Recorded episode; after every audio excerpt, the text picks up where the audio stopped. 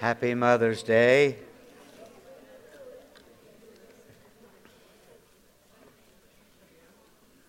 Happy, happy, happy, happy, happy, happy, happy.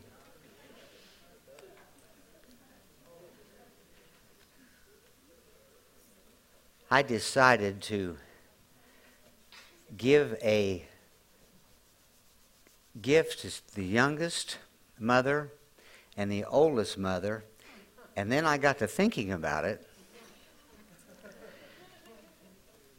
Now, the youngest mother is an easy one because they don't mind being the youngest. But the oldest, so we decided the most mature. Now, that doesn't mean that the youngest is the immature, just out of respect. So, I knew three ladies that was in that ballpark of maturity. And I, I asked Emily, I said, Emily, of the three that are sitting here, which is the most mature? And Lois was sitting there and she said, Not me. And Emily said, Not me. So, Evelyn, I think you're the most mature mother in the house. You the oldest? You want me to say that, huh? You know, we were talking. When you get as young as they are, you don't mind people knowing that you're around 84. But then the youngest is Kinsey, and the baby kept them home this morning, but I'm going to give it to you. Make sure she gives it to Kinsey. I trust you. Kinsey. And we, uh, we dedicated their baby last week, so how cool is that? I got a little short story. We, the, the song The Blood, wasn't that an awesome? Some of you know this story. Just getting into the things of God as far as Lord moving in my heart. And we had a we had a lady that was 54, 56. I'm not now forget the age. But she was bedfast and she looked I can't say 80s anymore because of these three young looking ladies. She looked, she looked when you, we went in to minister her, she looked aged, 100 years old or so, couldn't hardly move, just frail, all curled up. Demon possessed. She watched TV with the TV unplugged, and those kind of things went on in her life. I mean, she was just demon possessed. But we went in and sat on her bed. I'll never forget it. It was a turning point in my life. We went in, and started praying for her.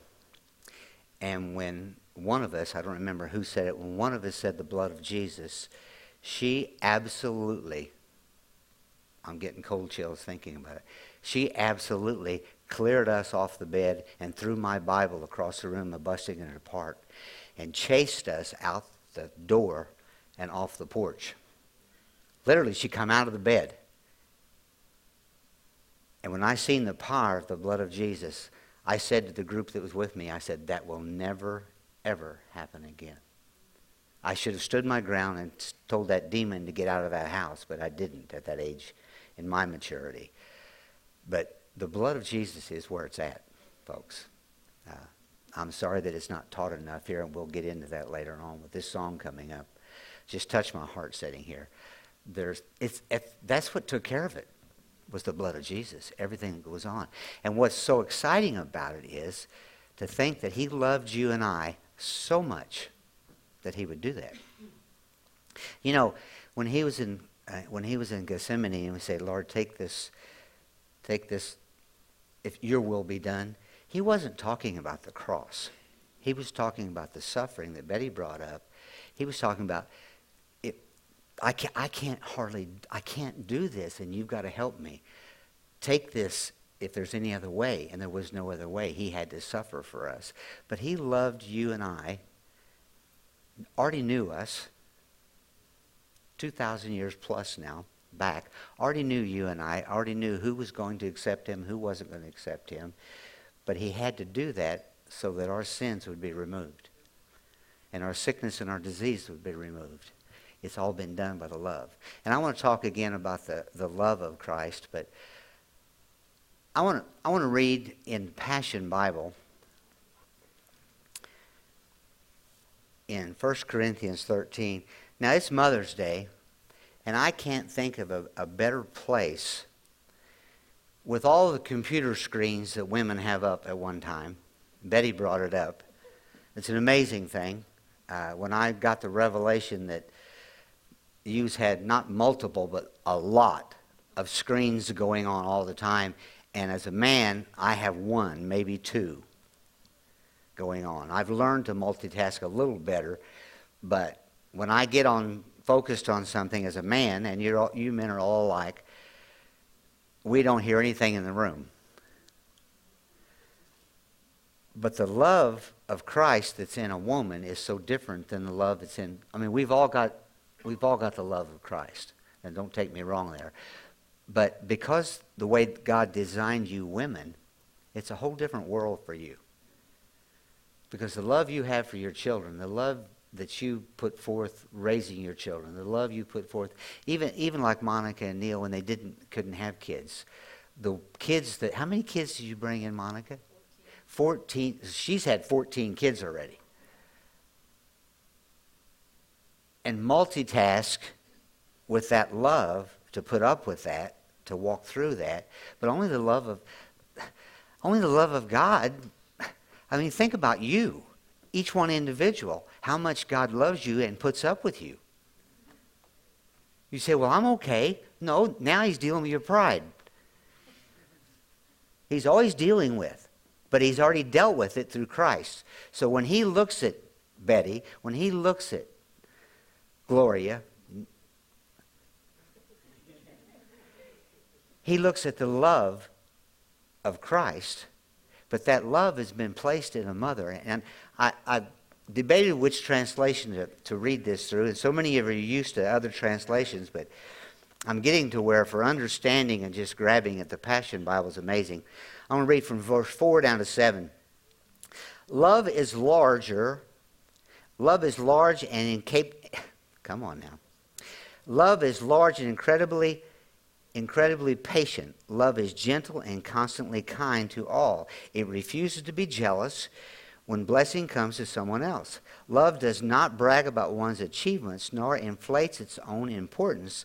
Love does not traffic in shame and disrespect nor selfish seek in its own honor. Love is not easily irritated or quick to take offense. Love joyfully celebrates honesty and finds no delight in what is wrong. Love is a safe place of shelter, for it never stops believing in the best of others. Love never takes failure as defeat, for it never gives up. And in verse 8 it says, Love, ne- love never stops loving. It's so good in the Passion Bible. And I, I want to walk through that set of scriptures and just talk about the things that a mother, uh, it's an amazing, we've all got this love. But it's an amazing thing when you watch when you watch a mother in, in what they go through in a day's time, especially when they've got kids, how they walk through these, these particular points that we've all got. But I think the mother has them refined. I, my mom, uh, I think about we had we had five of our own, and she adopt they adopted two more, so we had seven people at our house. And the thing I can remember the most with my mother is just the time she had to spend in the kitchen when you're feeding that many people, especially back in the day when you cooked. You know, now everybody runs to McDonald's and runs to here and runs there and gets pizza, and, and they still cook, but not, this, not to the same degree. Every day, three, day three, three meals a day for sure, and then gallons of ice cream at night. And, and milk by the gallons. And I go on and on. And all the while, their mind is on that, and then their mind is on the clothes, their mind is on the school. And Betty, Betty spoke so well of it. Their mind is every, but it, it's only because of the love of God. And as I walk through this, it, it's so it's so awesome when you look at this. It says love is love is large and in, incredibly patient. Well, the, the the the definition in this incredibly patient, literally in the Aramaic, in Aramaic translation says, this love transforms the spirit.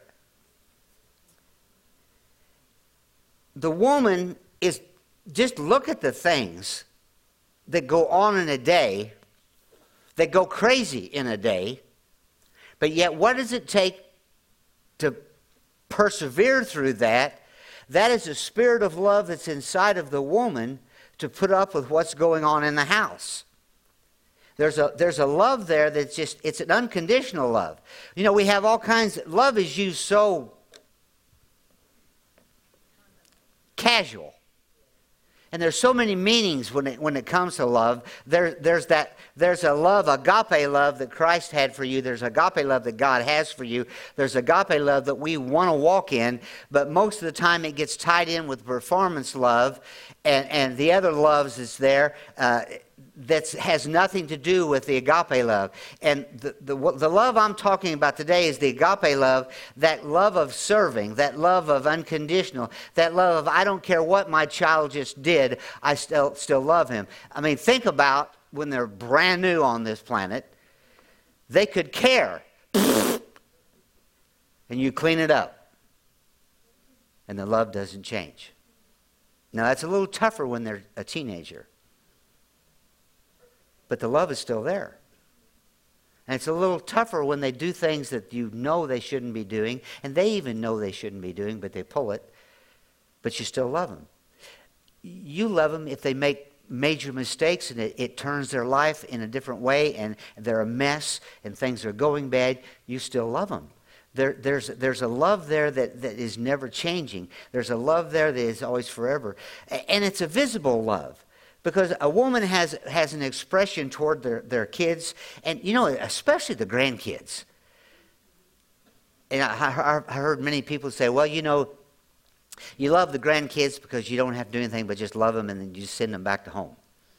Well, that's true, but it's not true. There is a different love there because you've already matured enough to know what you can do to help them and what you can impart to help them. And if young, young people listen. If you'll listen to grandma and grandpa, you probably gain a little more wisdom than mom and dad because they haven't got there yet. But it's still love. And there's a, there's a, there's a visible love in that, that love that goes on. There's a, there's a consistency of kindness in that first scripture. There's a kind, that, that love of only Christ can give you. You're kinder. It, it, you say, well, why am I kinder? Well, just because the love of God is inside you and you're a woman. That's why this is called Mother's Day, because we are celebrating God for giving us a woman. I'm glad I got a woman. I'm, I, I, I, 47 years I had a wonderful, loving wife. And now I'm dating somebody that I love the same way. I don't understand how that all works, but God gives us that love. But that love comes because they have that love. Ladies, now don't get a big head tonight because he don't like prideful people. He wants them humble. Where did you get your love? You got it from God. God gave it to you through Christ. He died for you. He took care of that. In this example, we're, we're always seeking good for others. The woman is. She's always she's always always trying to help help the child. She never she's never jealous or not supposed to be of the love that the child gets. Now, when the when the new kid gets on the block, Sometimes men get jealous of the attention that has to go that way, but we're not talking about the jealous men. We're talking about the unjealous woman. We're talking about that love that flows through in this scripture that I'm reading. We're talking about what God has done. We're talking about they always want and and ask any ask any parent, any woman who's got the best kid, I'll guarantee you theirs Gloria is the best T ball player on the block to mama. But to the other mama, there's one just as good. That's because that's what's built into the mama. Because, see, we're not supposed to cut our kids down. We're supposed to encourage our kids. Because as you encourage them, then they're encouraged in themselves and they become what they're supposed to be. If you're a parent and you're beating your kids up, wrong, wrong, wrong. You always lift them up. The Holy Spirit never beats me up. The Holy Spirit always shows me the right way. He's a good coach. He shows me the right way. He doesn't criticize me because I didn't do it good enough. He encourages me how to do it better. And that's what a mother does with the love that we're talking about today. And that love's in the scripture, and that love is yours too.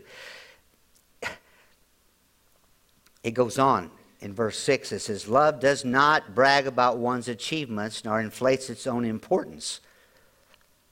A real love is one that's serving. A real love is not concerned about their self. And a real love, the mothers carry, is always encouraging their kids and always building their kids up and, and not getting not taking the credit for how good their kids have done, but knowing that God's done it in their life and God's took care of it. The love of God is is is is there. Verse verse five it says, Love does not traffic in shame or disrespect, no selfish seeking its honor. Love is not easily irritated or quick to take offense. Now, that's a big one because that's a tough one for all of us. It's so important for all of us to recognize not to ever, and we've taught around here and taught around here, you don't take offense. If you get mad at somebody, it's, it's really your fault. Because there's a lot of things that upset you, but it's amazing how a woman you can be sitting together with a mom and a dad, and the kid can do something crazy, and the mom has, has that tendency to fall into that mercy motivated area because they know that they're just growing, and the man wants them to knock it off and straighten it up. But that's just the way we're all designed and we're all built. God has got this, and He knows what He's doing, folks.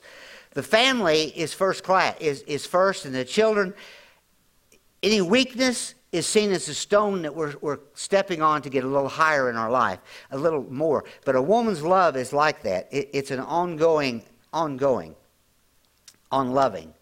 Love is love. Verse six: Love joyfully celebrates honesty and finds no delight in what's wrong. I'm happy that you're doing right. I want the truth, but when you do wrong, we're going to deal with it. But we're going to correct it in love. Why am I, why? Because we're not beating anybody up. Listen to me, everybody that's got kids, don't beat them up. If they're not making good grades at school, you don't beat them up. You encourage them to do better. You, you tell them that they, it, it, they can do better. Even if they haven't got the mental capacity to do better, you still tell them because God can still fix that and bring that up. That's all about the love that's inside of us. That's all about the love that's in a woman uh, with those multitask screens that they have. It's amazing how, in the midst of all that's going on, they can just pull the one down they need to take care of that situation while they're still thinking about everything else in their lives and still dealing with. It's hard for me to even preach this because I don't live this way. I'm a man. I'm sorry. Maybe I should have had Betty done the service today. I, I, I, I have really studied this, and I've, I've, I've got a book that I've read like six or seven times that talks about this, and it's just like, I still don't have that revelation of really how you even cope with life. I'd go nuts. But see, when, when love is in all those categories, it makes it a lot easier to pull that one down, deal with this in love, I don't want to do the clothes. You deal with that in love. I don't want to cook. Deal with that. I don't want to take care of my man. Deal with that in love. And the list goes on and on and on, all because God placed love in you. It's the same love we've got as a man, but he, he it's like he, like, whoa, that woman, she's going to be multitasker. Pooh. Eve was looking at the apple. And she was thinking how good it would be. And she was thinking how nice that would be to have for supper. And she was thinking, and she was thinking, well, now she pulled the wrong screen down and caused all this chaos we have now. But it still come from God's love in giving her the ability to do, make the choices. If you think about it, uh, which I haven't yet got a handle, Adam named everything. But he did multitask to do it. So God was speaking to him individually. That is a giraffe.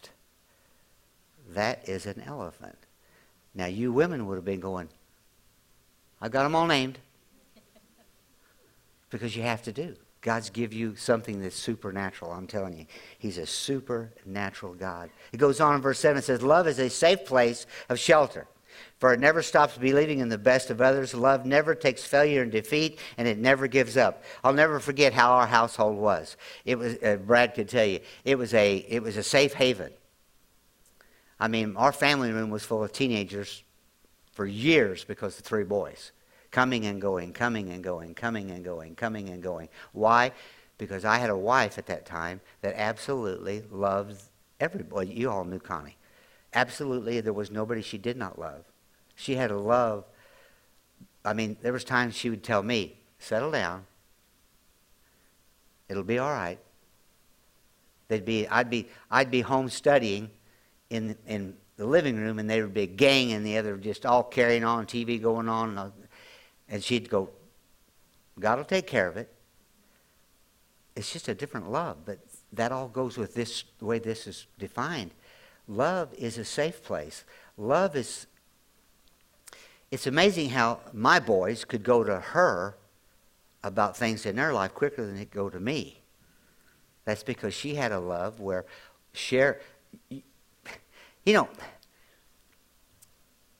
when kids are walking through things, remember, just because they're only 11, 12, 13, 14, 15, 16, 17, they're still little adults, but they're people. And sometimes we would treat them, as I was raising mine, I would treat them like they were just little kids and grow up. Well, they're trying to, but they've still got their own mind and still got their own ideas and they still got their own. Where, where Connie would, would, would just relax with the situation that's going on, I would want to just stop it right now. My mother was that way. She was the love in the household. It was amazing. But I seen my mother. I lived where I had to sleep, had the TV in the house, and Dad worked second shift. So I would lay trying to sleep, and Mom would be watching Jack Paar and Steve Allen and, and some of them old, some of you all, some of them old time nighttime shows, and laugh and carry on, and I would just be laying there like,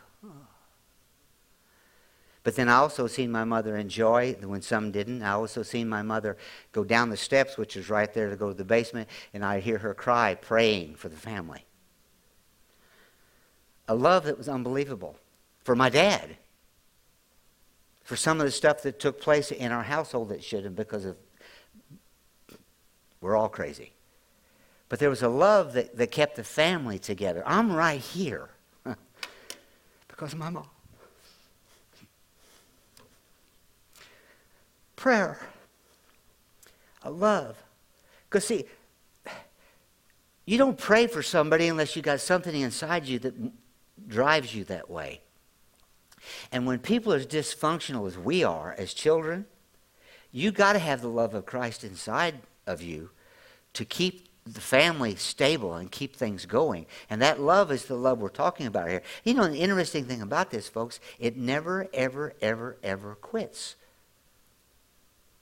I, I seen that this morning as I was rereading this.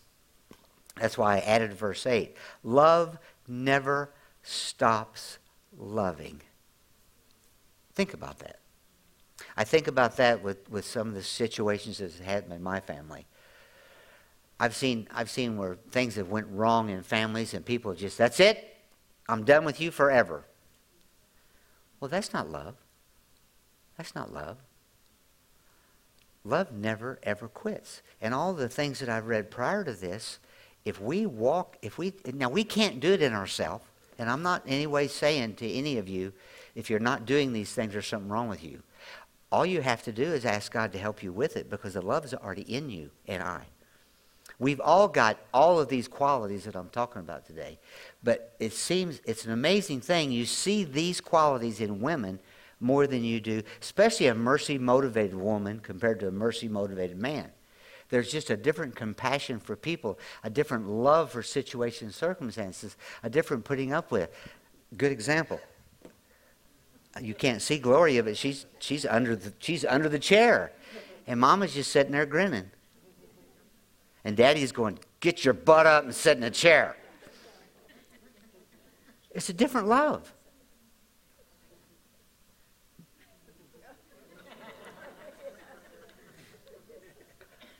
Grin at me. Thank God she's in church.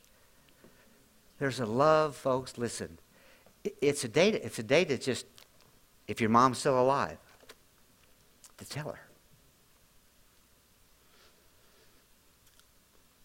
You know, I can't now. I kind of go with that scripture where there's, there's a multitude of witnesses watching. I've had people say, oh, they're not paying attention to what's going on. Well, I, I don't think that. I think in the realm of the Spirit, they're looking all the time, can see what's going on. I'm here because of mom. Yeah. I've been in this church for 30, Jim, how long? 33 years, something like that? 34 years? I don't know. Forever. Because of mom. I was wild and crazy, but I come out of that because of mom. Now, dad, on the other hand, I never even tasted alcohol until I was 21 years old. It wasn't because of being trained right by my father. My dad said, if you ever get caught drinking, your bags will be on the front porch. That was fear. We don't operate in fear. It worked for that season, but I think my mom, on the flip side, was doing all the praying to make the balance in, in all of that. That's just. Mom is gifted supernaturally to touch hearts and touch lives. That's just the way it's designed, and God is taking care of that. But that same love, folks, it's a biblical love. Not with feelings. I could ask every mom here, did you ever lose it with your kids? Oh, come on. If you didn't, you're not human. But yet that love was tempered to bring you back to the place of when it was also when you settled down, the love didn't change.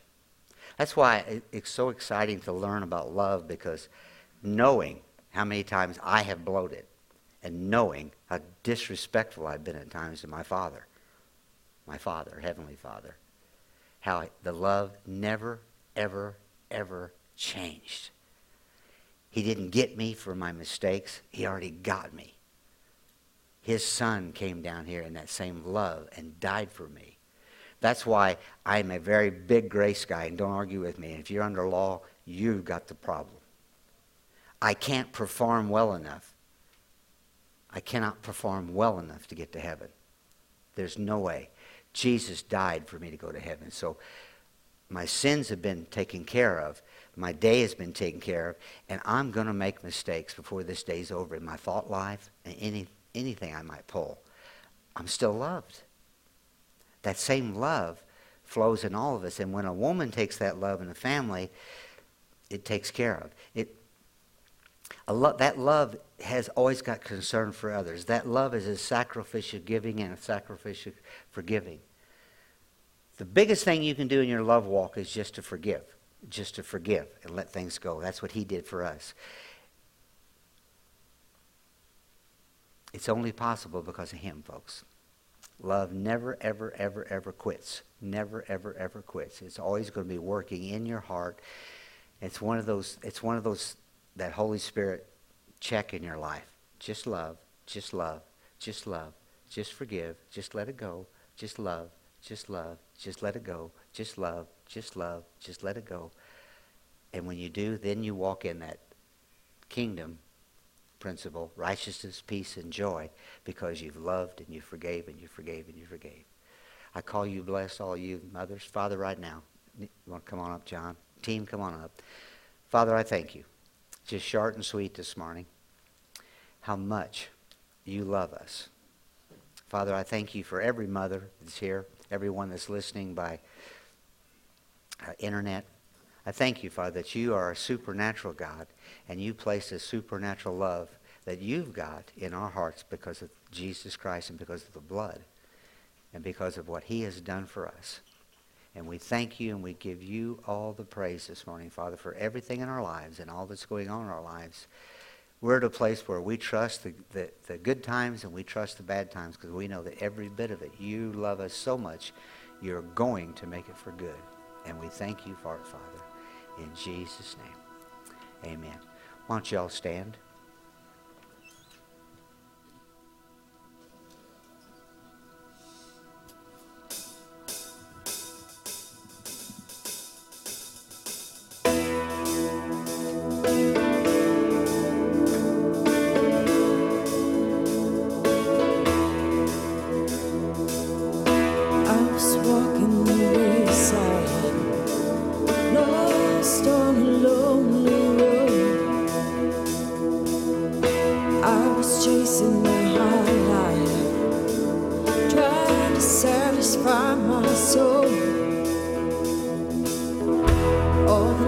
I'll be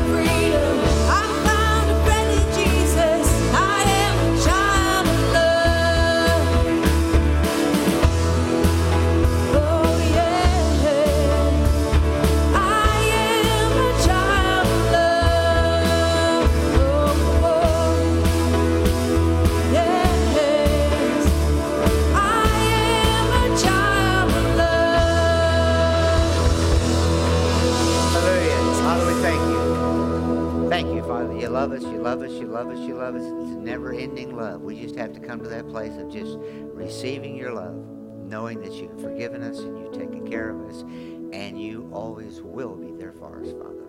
We thank you for everything today, Father, in Jesus' name. Amen. Real, real quick deacons meeting in the back, so you can all leave. Just come, come as quick as you can. Call you blessed.